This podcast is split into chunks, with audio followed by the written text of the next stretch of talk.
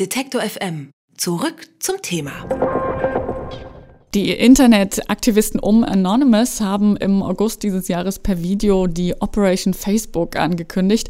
Morgen soll es soweit sein, am 5. November. Die Hacker wollen das größte soziale Netzwerk lahmlegen und so auf die schlechten Datenschutzbedingungen von Facebook aufmerksam machen.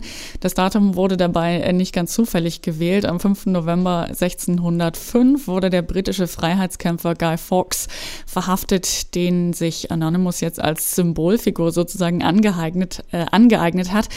Doch äh, kann das, was sich da diese Hacker-Aktivisten vorgenommen haben, tatsächlich funktionieren? Wir fragen mal nach bei Dominik Hoferer. Er ist Redakteur beim Chip-Magazin und jetzt bei Detektor FM im Interview. Schönen guten Tag, Herr Hoferer. Hallo.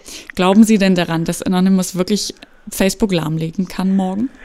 Naja, man muss das so sehen. Also das war im Vorfeld ein bisschen hysterisch diskutiert, weil die Nachricht, die Anonymous gegeben hat oder geschickt hat, auch ein bisschen irreführend war. Anonymous hat gesagt, sie wollen Facebook lahmlegen, haben das aber später revidiert und meinten, na gut, wir wollen aber keinen DDoS-Angriff fahren, also wir wollen die Seite nicht lahmlegen. Es wird also hm, wohl nicht passieren, dass wir am 5. November auf die Webseite gehen von Facebook und sie ist einfach nicht mehr da. Zum einen ist es unglaublich schwierig, so ein großes Netzwerk wie Facebook platt zu machen, weil die einfach, die, die sind ausgelegt auf ganz viele User. Die haben am Tag bis zu 500 Millionen Nutzer auf der Webseite, die extrem viel machen, die Bilder hochladen, die äh, Statusmeldungen posten, die liken, die Videos anschauen und da ist extrem viel Traffic und äh, sehr viel los auf der Webseite.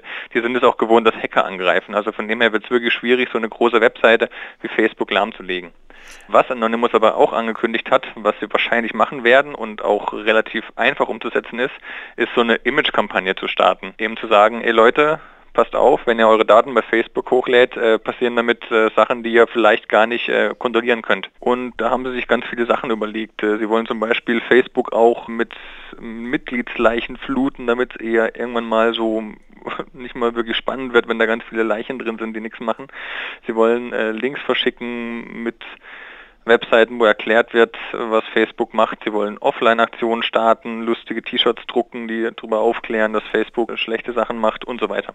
Nun wird äh, das, die Problematik Datenschutz und Datenspeicherung bei Facebook ja ohnehin schon viel diskutiert. Braucht es da wirklich noch so eine Aktion von Anonymous? Warum äh, haben die sich das gerade nun ausgerechnet auf die Fahnen geschrieben? Was haben die gegen Facebook? Ja, das ist generell ein bisschen komisch, dass man das Anonymous Facebook sich ausgesucht hat und das hat letztendlich auch zu diesem Twist äh, in der Gruppe selber geführt.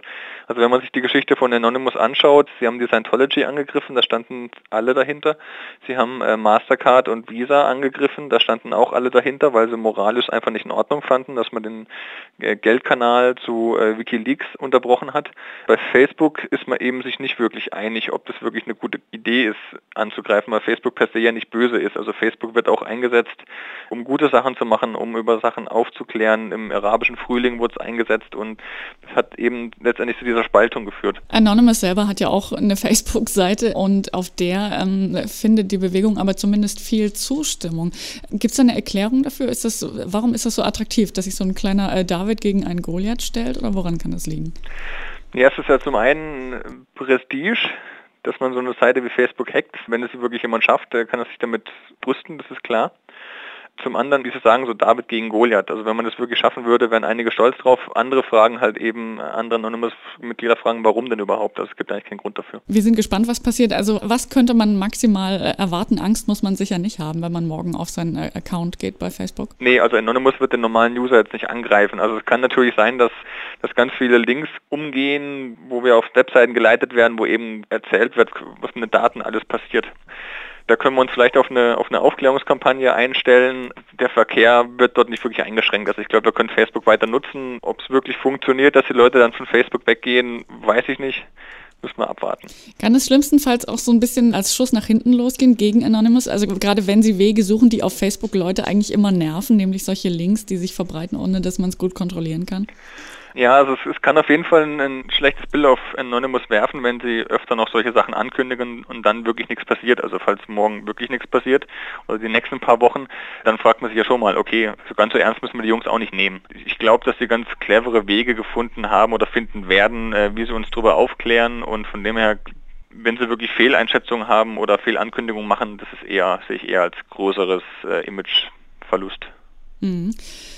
Die Internetaktivisten Anonymous, diese Bewegung, hat angekündigt, morgen das soziale Netzwerk Facebook lahmlegen zu wollen. Das wird es vermutlich nicht werden, aber zumindest wollen sie wachrütteln, was das Thema Datenschutz und Datenspeicherung angeht. Darüber haben wir gesprochen mit Dominik Hofer, Redakteur beim Chip Magazin. Herzlichen Dank für das Gespräch, Herr Hoferer. Gerne. Alle Beiträge, Reportagen und Interviews können Sie jederzeit nachhören im Netz auf detektor.fm.